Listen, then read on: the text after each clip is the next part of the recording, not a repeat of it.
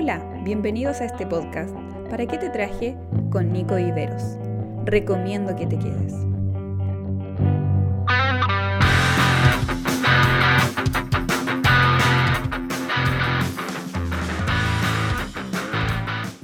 Hola a todos, bienvenidos a este ya penúltimo capítulo de nuestra serie Templo de Pendientes. Ha sido un tiempo sin duda muy bueno para, mi vida, espero que para ti también.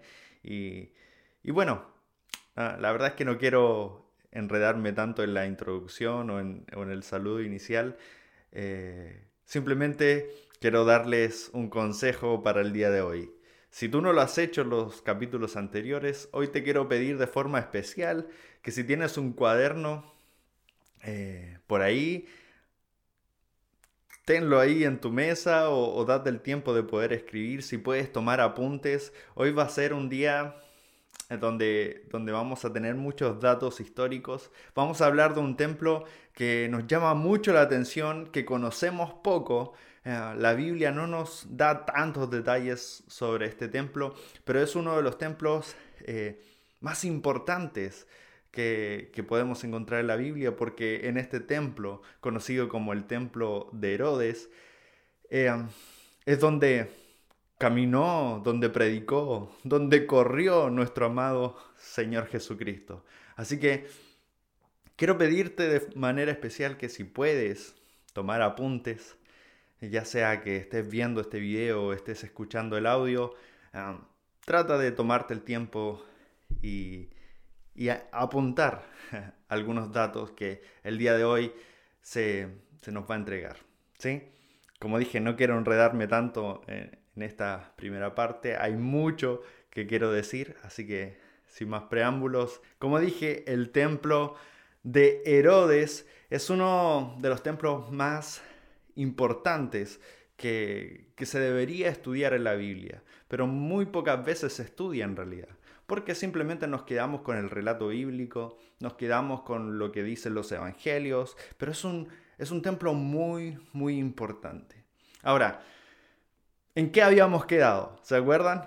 Quedamos en la reconstrucción del templo, en esa reconstrucción que estuvo a cargo de Zorobabel y de Josué, eh, pero luego de esto, eh, luego de esta reconstrucción, comienza a haber un, desvío político-religioso eh, en cuanto al pueblo de Israel, a tal punto de que llegan 400 años de, silencio. Dios por 400 años no se manifiesta de una forma presencial ni, ni con sus profetas, no hay palabra, no hay voz de Dios, así que hay un Ah, hay 400 años de silencio, conocido como el periodo intertestamentario.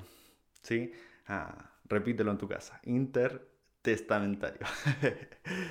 Eh, es conocido este, este periodo antes de llegar a los evangelios.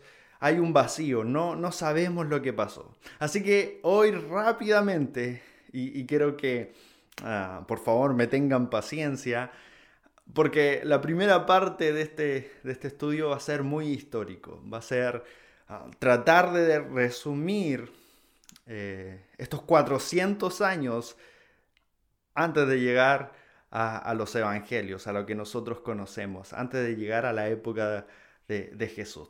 ¿Sí? Así que eh, ten tu lápiz listo para anotar y, vamos, vamos a, recorrer estos 400 años de manera rápida, ¿ya? Me voy a centrar exclusivamente en, lo que concierne al templo, ya no me voy a alargar o, o esparcir tanto por otras áreas, sino que em, me voy a concentrar en lo que estamos viendo, en el templo, ¿sí? Luego de, las circunstancias políticas que eh, el pueblo de Israel estaba pasando, ah, a manos del pueblo asirio, eh, vuelven a, retomar con los babilónicos y luego empieza una lucha de, poderes eh, entre, entre varios imperios, a tal punto de que llega un famoso conquistador en el año 333 a.C., un tal Alejandro Magno. Ustedes pueden ver hasta la serie que está en Netflix de Alejandro Magno. Eh, es una serie, está muy buena la serie para los que les gusta la historia. Y, saben, eh, este, este hombre era un conquistador de tomo y lomo. Así que eh, conquista todo el, imperio persa y empieza a, tomar algunas decisiones. Si bien era un buen conquistador, eh, no tan solo conquistó Israel, pero como les dije, nos vamos a concentrar en el templo, así que nos vamos a ir a Jerusalén. ¿Qué pasa con este hombre eh, Alejandro Magno? Resulta que él, junto con su hijo, que luego queda a cargo, empiezan a tener eh, convenios con los helenistas, este, este grupo griego que tenía pensamientos, ideologías humanistas. Eh, y, una vez que empiezan a tener estos, eh, estos acercamientos, estas amistades llamadas eh, que se conocen como filohelenistas, amistad con los helenios, comienza a desvirtuar la ideología, la idiosincrasia, la cultura eh, judía. ¿sí? ¿Qué empieza a pasar? Eh, eh, los helenistas introducen, por ejemplo, un gimnasio a la ciudad de Jerusalén, porque claro, ellos con un pensamiento griego decían que lo importante era cuidar el cuerpo, amarse a uno mismo. Así que introducen un gimnasio. Pero eso no, no, era tan, tan catastrófico. Más bien lo que empieza a ser eh, catastrófico para el pueblo es que se empiezan a meter con el templo. Por ejemplo, sacan y destituyen al sumo sacerdote descendiente de Sadoc, llamado Ornías III. Era ya el, último ya de los descendientes de Sadoc eh, que, que seguiría eh, en este linaje, en este linaje que, que, le debía pertenecer a la tribu de Leví. Entonces saca, destituye a este Ornías y pone a otra persona que no era descendiente, que no era del linaje. Y si nosotros podemos entender esto, cuánto celo hay en, en el pueblo judío por los linajes. ¿sí? Entonces vamos a empezar a entender un poco el odio que empieza a producir todo esto en la transformación del templo. ¿ya? Sacan, destituyen al sumo sacerdote, eh, dejando de lado la ley, dejando de lado las promesas de Dios, dejando de lado el pacto que había con, con Moisés. Así que eh, todo, todo este sistema helenista comienza a transformar la religión judío judía. Pero no tan solo se quedan con el sumo sacerdote, sino que eh, a, este templo, el templo de, de Zorobabel, que estaba reconstruido, lo transforman a un templo pagano. Este templo que estaba dedicado a Dios, ahora es y está dedicado a un, a un dios y dioses griegos. ¿Sí? Sacan el altar eh, del holocausto, lo sacan y ponen ahí un monumento para el dios Zeus. En la entrada del templo eh, ya no estaba solamente el pórtico y la puerta, sino que había un homenaje al dios Dionisio. Así que todo empieza a tergiversarse. Ya la, la, el celo por eh, el pacto con Dios, eh, se lo estaban echando al bolsillo, estos helenistas. Así que comienza una gran eh, rebeldía en el pueblo judío. Y es ahí donde se levantan los partidos políticos, como los fariseos, que eran personas que eh, se habían instruido en la ley y que pretendían que todo se corrigiera a través de la ley, de la Torá. Así que eh, se forma este partido político religioso. Pero también se forma el partido político religioso de los saduceos, que eran estos hombres ya que tenían un, extracto social más alto, tenían, eran más adinerados, eh, pero que tenían esto, e, este celo por la descendencia del sumo sacerdote. Tenía que ser descendiente de Leví. No podían tolerar que, que no hubiera un sumo sacerdote que no perteneciera a lo, que Dios había dictado. Entonces se forman estos dos eh, partidos políticos religiosos eh, en contra del gobierno de turno, en contra de, de, este imperio que se estaba formando.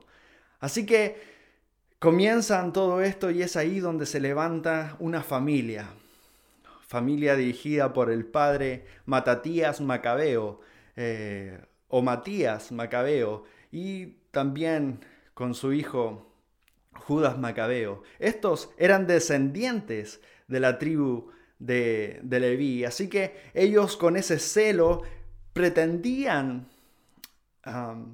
adecuar, volver a, los em, mandatos antiguos a través de la ley con los fariseos y a través de, la energía y la fuerza de los saduceos, eh, poder volver a retomar este, este, eh, esta gran responsabilidad del sumo sacerdocio por linaje escogido, que era el linaje de la tribu de Leví. Ahora, ¿qué es lo que está pasando en este entorno? hay una confusión, hay una rebeldía, hay un celo por lo religioso.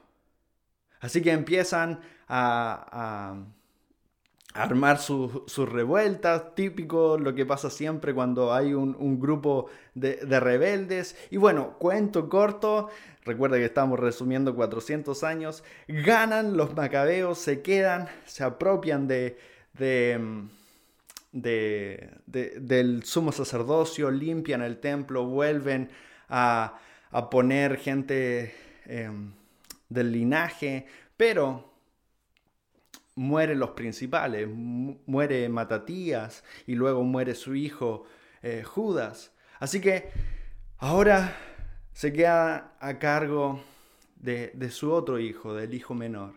Pero este, este hombre con el, eh, con la fama que se estaba ganando, eh, su familia empieza a tener ambición de más, de poder. Así que no tan solo se quiere quedar con eh, el, linaje del sumo sacerdocio, sino que ahora también quiere optar a hacerse cargo y ser rey. rey de Jerusalén, rey de Judá. Sin embargo, todo sale mal, nuevamente una revuelta, eh, ah, comienza una, guerra civil entre los mismos judíos, unos por un partido, otros por otros partidos, a tal punto de que eh, uno se, se aliada con los romanos y llega Roma al poder. ¿Sí? Tenemos que entender esto. Luego de que están eh, los, eh, los asirios fueron conquistados por los babilónicos, luego los persias fueron conquistados por los griegos y los griegos fueron conquistados por este pequeño grupo macabeo, pero en realidad el imperio que predominó fueron los romanos. Eh, así que empieza todo este imperio romano y y ponen en el año 47 a.C., ya nos hemos saltado bastantes años, desde los, del 300 a.C. al 47 a.C. Y, y el imperio romano pone a Julio César a cargo eh, del imperio romano. Y este, a su vez, pone a, a Antípatro como sumo sacerdote en Jerusalén. ¿Ya? Vuelven a no poner a un levita. ¿Sí? Ponen a, a, un, a, una persona que era de confianza para el imperio romano. Ahora ponen a este, esta, a este antípatro, muere Julio César y aparece Marco Antonio. otro emperador romano. Y este pone a los hijos de Antípatro a cargo del sumo sacerdocio y del rey eh, de Jerusalén. Pone como rey de provincia, la provincia de Judá, pone a un tal Herodes. Y es aquí, por fin llegamos. Herodes. Herodes el Grande, conocido así por las grandes eh, obras que hace para el pueblo de Israel. Ahora, Herodes no era descendiente de Leví tampoco. Herodes era descendiente de Edom. Era edomita. Así que eh, si ustedes pueden recordar los relatos bíblicos, eh, Edom, la genealogía de Edom, tiene como padre a Esaú. ¿Sí? Esaú, el hermano de Jacob. Jacob, Israel, Esaú, Edom. Entonces siempre hubo una rivalidad entre los edomitas y los israelitas.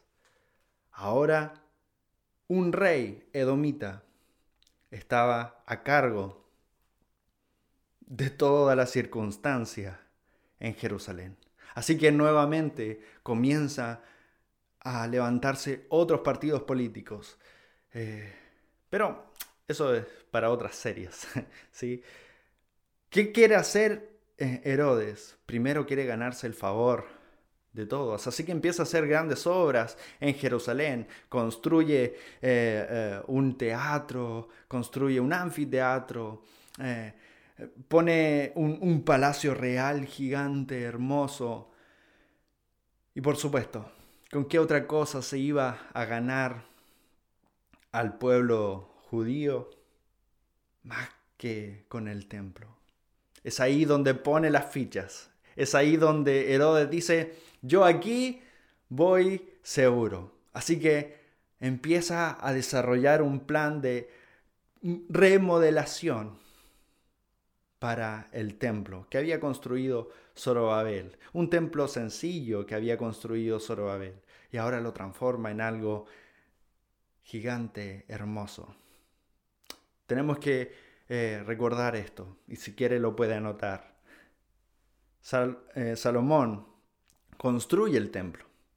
Zorobabel reconstruye o restituye el templo.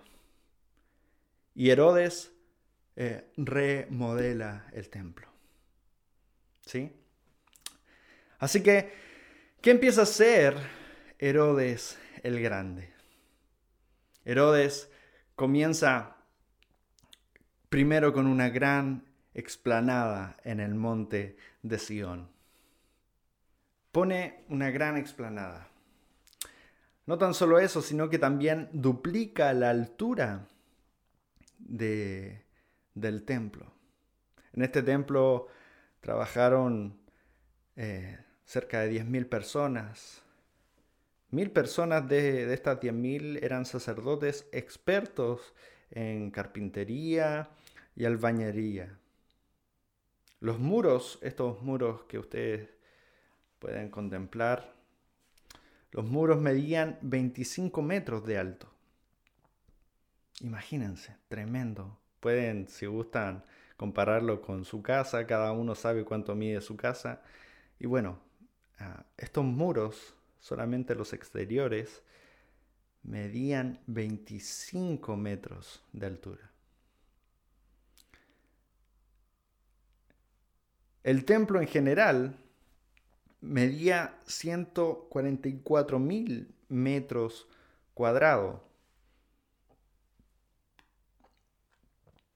Si quieren compararlo con algo, por ejemplo, eh, una cancha de fútbol, un estadio de fútbol, mide entre 40 mil eh, o, o 10, perdón, 4 mil o 10 mil metros cuadrados. Así que compárenlo. ¿Cuántas canchas de fútbol caían en el templo. Era gigante, gigante. Aquí ustedes pueden ver una comparación con el templo de Salomón, que vimos que era una hermosura, pero este, este no le llegaba ni a los tobillos. bañado en oro, con un mármol hermoso que brillaba. Obviamente estaba separado eh, según lo que siempre se había dicho, por un atrio, un lugar santo y un lugar santísimo, como el prototipo que vimos en el primer episodio, ¿cierto? Algo que se me estaba olvidando es que ah, este, estos metros cuadrados, 144 mil metros cuadrados, es muy importante porque es lo que nos dice el libro de Apocalipsis, que va a medir el próximo templo. Ah, pero eso tal vez lo vemos en el último episodio, así que no me quiero adelantar. Pero es un dato muy importante.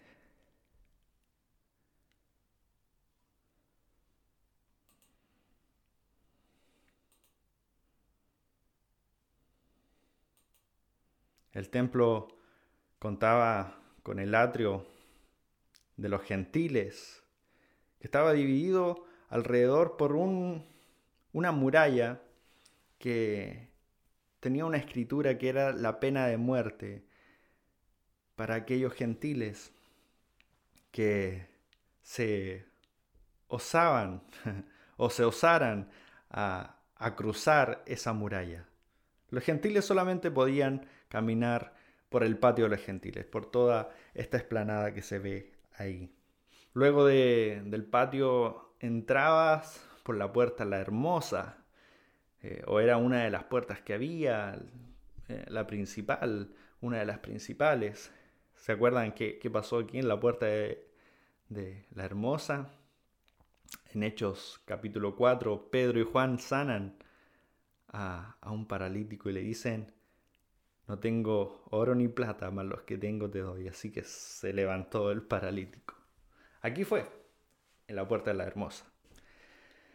Luego está el patio de las mujeres, donde solamente las mujeres podían estar ahí. O, se les permitía llegar hasta ahí en realidad. Aquí alrededor pueden ver, eh, pueden ver acá la cámara de los leprosos, la cámara de la leña, donde se guardaba la leña, la cámara de los nazareos, la cámara del aceite. Acá está la puerta de Nicanor, una puerta muy importante porque aquí es donde Jesús eh, dio muchas predicaciones. Eh, aquí es donde Jesús se paraba y predicaba cuando estaba en el templo. Luego viene el patio de los israelitas y luego viene el patio de los sacerdotes, donde estaba la fuente, el altar, era un altar grande que tenía escaleras, las mesas para degollar, para el sacrificio. Y luego uno entraba eh, al lugar santo, en una escalera que tenía 12 peldaños, una puerta cubierta de oro, un lugar hermoso hermoso. Lugar santo y el lugar santísimo con el velo. ¿Sí? No me quiero detener tanto aquí, pero creo que ya tuvimos suficiente tiempo. El gran historiador Flavio Josefo, eh, en su libro Libro de las Guerras de los Judíos, tomo 5, dice lo siguiente, lo leeré. No carece de nada que no sea admiración, se está refiriendo al templo. No carece de nada que no sea de admiración, para el ánimo y para los ojos, que a la salida del sol despedía un, eh, despedía un vivísimo resplandor y obligaba a apartar la vista como ante los rayos solares. A los que venían de lejos les parecía un monte nevado, pues donde no había oro, se destacaba su mármol blanquísimo. Sin duda, una obra eh, muy, muy importante que hace Herodes. Con esto se gana el favor del pueblo, con esto se gana a, los fariseos, que, que los deja a cargo de la organización religiosa del templo.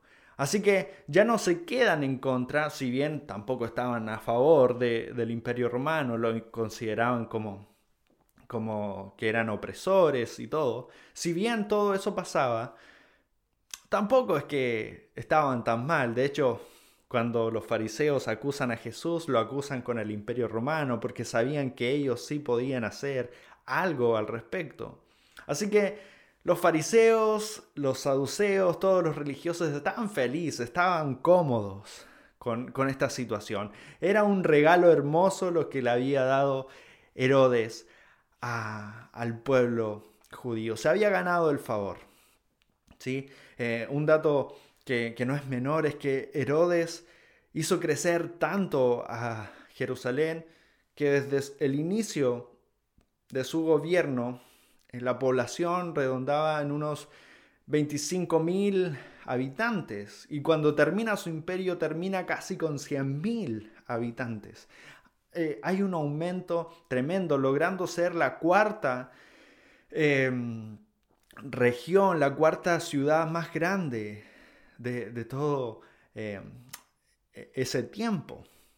¿sí? Tremenda, tremenda obra la que hace Herodes el Grande. Un, templo maravilloso. ¿sí? Eh, pero, ¿qué podemos sacar? Ahora, ¿qué dice la Biblia de esto? La verdad es que es muy difícil poder eh, entregar un mensaje completo de, la Biblia a través del templo, porque estuve eh, estudiando y, quiero darle crédito a mi esposa que me estuvo ayudando en esto. Estuvimos buscando cuántas veces aparece eh, eh, mencionado el templo en los evangelios, solamente en los evangelios. Nos encontramos con la grata sorpresa de que son más de 30 veces que los evangelios nombran al templo de manera eh, específica, como si una persona estuviera en el templo. ¿Sí? Y, si le agregáramos los datos de, las veces que, que se menciona el templo sin la necesidad de estar en el templo, por ejemplo, cuando la Biblia nos relata de que cuando Cristo eh, eh, está en la cruz, ¿cierto? Cuando Cristo está en la cruz, dice la Biblia que en el templo, en el lugar santo, el velo se rasga en dos. Esas cosas nosotros no las consideramos porque solamente consideramos eh, el estudio de que una persona estuviera en el templo. Y solamente eso contamos casi o, alrededor de 30 eh, veces. Y si, sin contar el libro de los hechos, sin contar eh, las veces en que Pablo menciona partes del templo. Así que tomar un pasaje bíblico era difícil. ¿Cuál de todos los 30 pasajes elijo? elijo?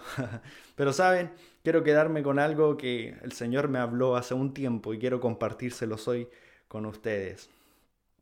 Eh, si hay algo que el templo empezó a, retomar con, eh, con Herodes, fue que el templo sirvió para festejar las fiestas solemnes de Israel de una manera particular, de una manera hermosa, de una manera que hacían eh, partícipes hasta los gentiles. Así que eh, este templo maravilloso servía para celebrar las grandes fiestas. Sí, los judíos tienen muchas fiestas, pero hay tres fiestas que son principales. La Pascua, la de los tabernáculos y la fiesta de Pentecostés. Sí, así que rápidamente quiero pasar por esas tres fiestas, porque en esas tres fiestas algo tuvo que ver el templo. ¿Sí? Vamos con la primera. El libro de Mateo capítulo 21, versículo 12 al 17, dice lo siguiente, Mateo 21, 12 al 17. Jesús entró en el templo y echó allí a todos los que compraban y vendían volcó las mesas de los que caminaba, de los que cambiaban dinero y los puestos de los que vendían palomas. Escrito está, les dijo, mi casa será llamada casa de oración, pero ustedes la han convertido en cueva de ladrones. Se acercaron en el templo ciego y cojos y los sanó. Pero cuando los jefes de los sacerdotes y de los maestros de la ley vieron que hacía cosas maravillosas y que los niños gritaban en el templo, los niños gritaban en el templo, Osana al hijo de David, se indignaron. Ellos, perdón, versículo 16, ¿oyes lo que esos están diciendo? protestaron. Claro que sí, respondió Jesús. ¿No han leído nunca en los labios de los pequeños y de los niños de pecho puesto, has puesto la perfecta alabanza? Entonces les dejó y saliendo de la ciudad se fue a pasar la noche a Betania. Jesús estaba a pocos días de la gran fiesta, la fiesta de la Pascua. Eh, esta fiesta tan solemne, tan maravillosa, que recuerda al pueblo de Israel cómo Dios los liberó, los sacó eh, de la esclavitud de, de, los egipcios. Este, este, esta fiesta sin duda es una de las fiestas más importantes, quizás de las tres más importantes, esta puede ser la más importante.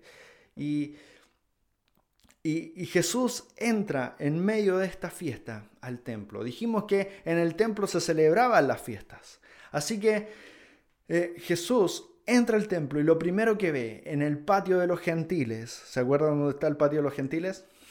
en la entrada, ahí, ahí, ¿cierto? Entonces Jesús entra en, la, fiesta de la Pascua, en el pasaje, y comienza a ver esto. Y dice la escritura y en los otros evangelios que Jesús viendo se enojó tanto que tiró las mesas, volcó todo lo que había, sacó a los animales y todo. Había tanto, tanto enojo en Jesús. Y yo siempre he dicho, ese fue el día de furia de Jesús, se levantó con, con el pie izquierdo, porque después maldice una higuera, la higuera se seca, pobre arbolito, no tiene más frutos. Y es que de esto se trataba. Jesús va al templo, ve todo lo que estaba pasando, ve que en la fiesta donde se tenía que celebrar algo eh, hermoso, en una de las fiestas más importantes, se están aprovechando de la gente, se están aprovechando de las circunstancias para lucrar, para aprovecharse de un momento histórico, hermoso, espiritual, que sin duda tenía que celebrarse como era debido. Jesús pareciera que no le importara el templo. Alguien tiene que haberle dicho, oye, estamos en el templo, no hagas esto. Ubícate Jesús, oye, estamos en el templo, estamos en la casa de Dios. No puedes entrar y hacer desorden, destrozar todo sacrificio, que, han hecho estas personas. Imagínense las personas que estaban vendiendo las cosas, cómo se deben haber puesto. Ah, este no entiende nada. Este que se dice ser Mesías, que, que viene a destrozar la casa de Dios. Y cuántas críticas pudo, pudo haber tenido Jesús en ese momento, ¿cierto? Pero es que era obvio, Jesús eh, estaba viendo una situación que no correspondía. ¿Por qué? Porque su casa, la casa de Dios, que debería ser casa de oración, la habían transformado en cueva de ladrones. A Jesús no creo que le haya molestado el que haya estado vendiendo cosas, sino que creo que a lo que Jesús le molestó es que la casa de oración no era la casa de oración. La casa donde se tenía que alabar, la casa donde se tenía que disfrutar, donde tenían que honrar a Dios, no estaba siendo la casa de, de la honra a Dios, sino que estaba siendo un simple mall, un comercio, un mercado. Y creo que a Jesús le molesta que no se, que, que las cosas que son creadas para algo no cumplan la función que tienen que cumplir. El libro de Efesios dice que nosotros fuimos creados para la alabanza de su gloria. Me pregunto, si hoy Jesús entrara eh, en nuestro templo, ¿qué, ¿qué estaría haciendo? ¿Cómo entraría Jesús? Daría vuelta a las bancas, daría vuelta a las sillas, eh, llegaría a los instrumentos y, y, daría vuelta a todo. quizás. O quizás no, porque Jesús es respetuoso. Pero, ¿será que con nuestra vida lo puede hacer? ¿Qué pasa si Jesús entrando en nuestra vida ve, ah, esto no me gusta, esto no está bien? Y da vuelta a cosas, destruye cosas. Es porque Él sabe que nosotros fuimos creados para algo y que a lo mejor no lo estamos cumpliendo. De hecho, Jesús le dice a, los fariseos que, que, lo criticaban, que decían, estás escuchando lo que los niños están diciendo, qué molestos son estos cabros chicos. Jesús le decía, ¿acaso no sabes que la perfecta alabanza sale de su boca. Es que para eso estaba hecho el templo, para la oración, para la alabanza. Sin embargo, no se estaba cumpliendo el propósito. Y nosotros estamos hechos para la alabanza de su gloria, para honrarlo. Sin embargo, nuestra vida está reflejando lo que de verdad debería estar reflejando para lo que nosotros fuimos creados o nos estamos aprovechando de, este, de esta espiritualidad. Ah, sí, soy cristiano porque así la gente ve que no soy tan mala persona. ah, sí, me aprovecho de Jesús porque ah, cuando tengo pena encuentro un poco de paz con Dios, pero me quedo ahí y no tengo una mayor relación con Él. No, y, empiezo a lucrar con el Evangelio. A lo mejor no pido dinero, no, no, no, llegamos a ese punto, pero sí eh, no, no ponemos nuestra vida a la disposición que sí debería estar, sino que cambiamos lo que de verdad deberíamos ser por algo que no somos. Por ejemplo, cambiamos nuestra manera de adorar según el momento según corresponda o no corresponda, si estamos en el lugar o no estamos en el lugar que a, mí me gusta, si están cantando la canción o no están cantando la canción, si está predicando esta persona, entonces le pongo atención, si está predicando este otro, ah, mejor no veo o mejor me voy. Me conecto o no me conecto a las transmisiones porque, ¿para qué? No las necesito. Necesito un becerro que venden en el patio de los gentiles. Hmm. Nosotros fuimos creados para la alabanza de su gloria. No transformemos nuestra casa de oración, de adoración, en nuestra casa que somos nosotros por una cueva de ladrones. Jesús va a una siguiente fiesta, la fiesta de los tabernáculos en el libro de Juan capítulo 7, versículo 37, dice lo siguiente. Versículo 14 dice lo siguiente. Jesús esperó hasta la mitad de la fiesta para subir al templo y empezar a enseñar. ¿Sí? Esta era la fiesta de los tabernáculos. Dice lo siguiente. Eh, los judíos admiraban Perdón. Aquí sí. Versículo 37, discúlpeme. Dice lo siguiente. En el último día, el más solemne de la fiesta, Jesús se puso de pie. Jesús estaba en el templo. Y exclamó, si alguno tiene sed, que venga a mí y beba. De aquel, de aquel que cree en mí, como dice la Escritura, brotarán ríos de agua viva. Con esto se refería al espíritu que habría de recibir más tarde los que creyeran en él. Hasta ese momento el espíritu no había sido dado porque Jesús no había sido glorificado todavía.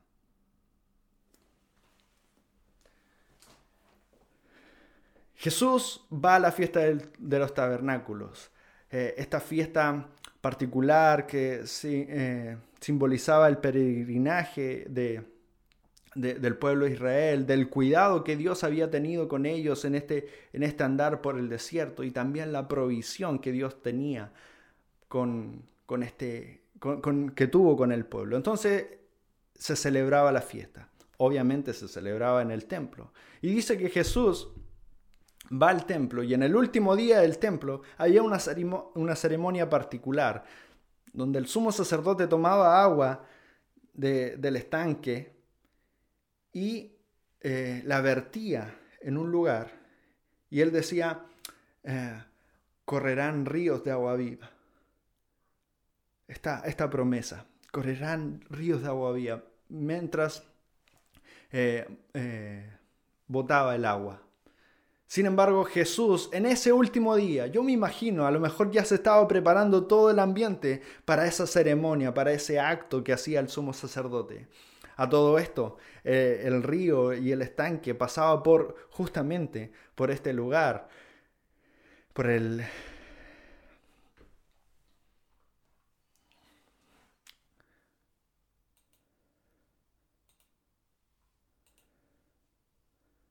por la puerta de, de Nicanor. Así que eh, Jesús va y, se pone en este lugar, seguramente ahí en, las, en los escalones, y dice, muchachos, los que quieran beber desde su interior, brotarán ríos de agua viva. Si alguien quiere beber de verdad, tiene que saber que desde su interior van a brotar ríos, ríos de agua viva.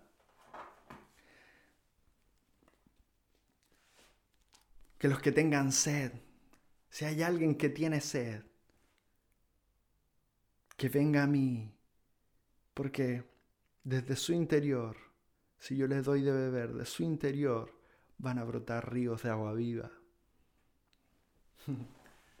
Era muy interesante porque imagínense todo el espectáculo que se estaba viviendo y Jesús en medio de esa circunstancia dice, hey, si tú tienes sed, si tú tienes sed, sed de algo espiritual, sed de algo que, que Dios solamente le dio al pueblo de Israel mientras vagaba en el desierto.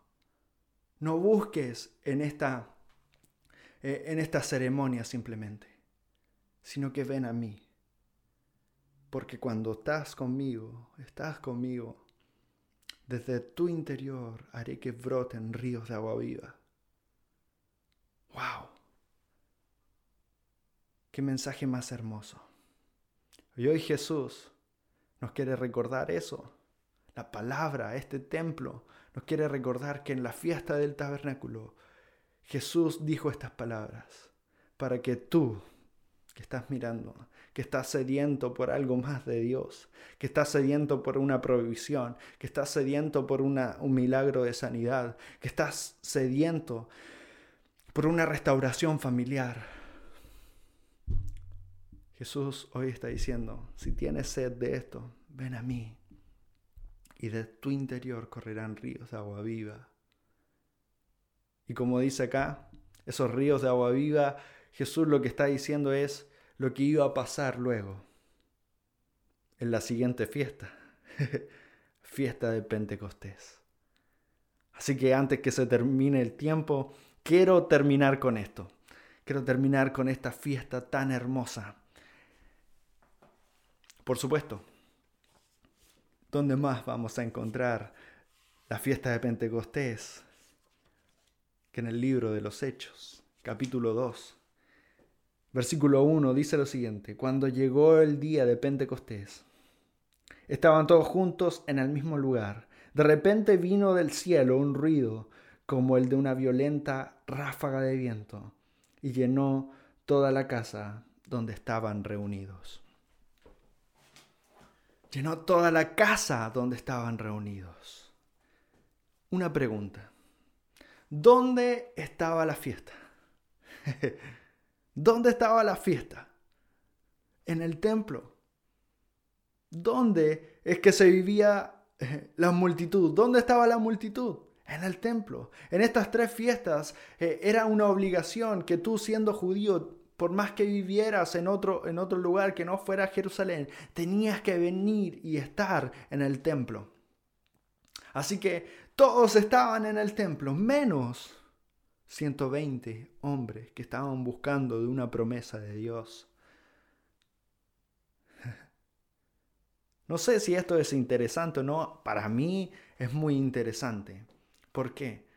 Porque afuera de la casa donde estaban estos 120, eh, estaba todo, había toda una atmósfera de fiesta había toda una atmósfera de júbilo. De hecho, el día del Pentecostés no es una semana completa como las otras, eh, las otras fiestas, es solamente un día. Y ese día era un día de alegría, un día de regocijo, un día donde todo se celebraba. Así que imagínense eh, el colgorio, la, eh, la alegría que había afuera de la casa. Y, y en la casa, hombres que no tenían una música alegre puesta, sino que simplemente estaban intercediendo, orando unos por otros, orando, buscando de esa promesa que Jesús les había dicho. ¿Por qué ellos no estaban en el templo? No lo sé. Quizás se les olvidó que había pasado ya 10 días y, que todavía la promesa no aparecía y que tenían que estar cumpliendo con, con las obligaciones eh, judías. Quizás se les olvidó, pero ellos estaban y permanecían ahí buscando de la promesa de Dios, de la promesa que Jesús les había dicho. Y lo que a mí me marca es que Dios sabía todo lo que iba a pasar. El Espíritu Santo es Dios. Y saben, en una casita habían 120 personas. Y en el templo había miles miles de personas. Si yo hubiese sido el Espíritu Santo, permítanme la licencia de esta herejía, por favor.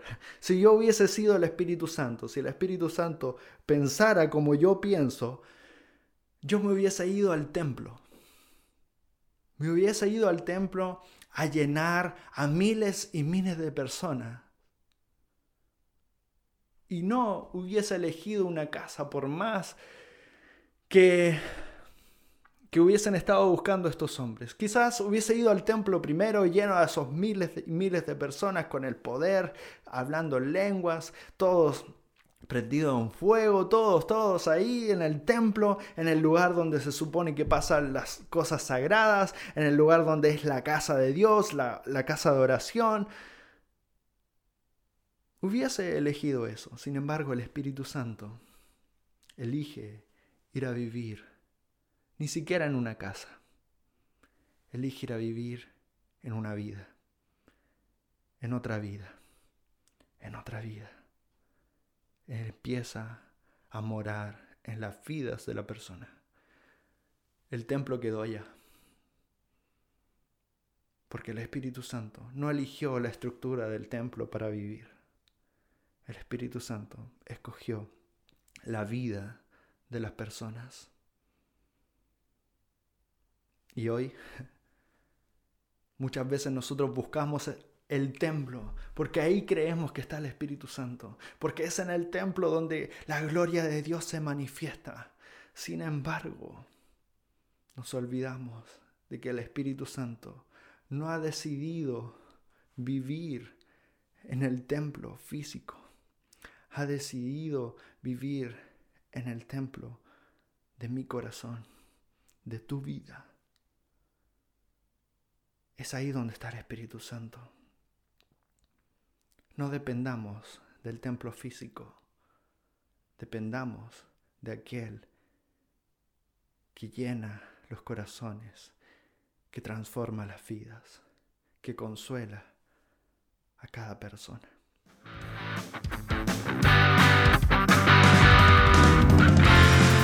Esperamos que este podcast haya sido de bendición a tu vida. Nos encontramos en un próximo episodio. No te lo pierdas.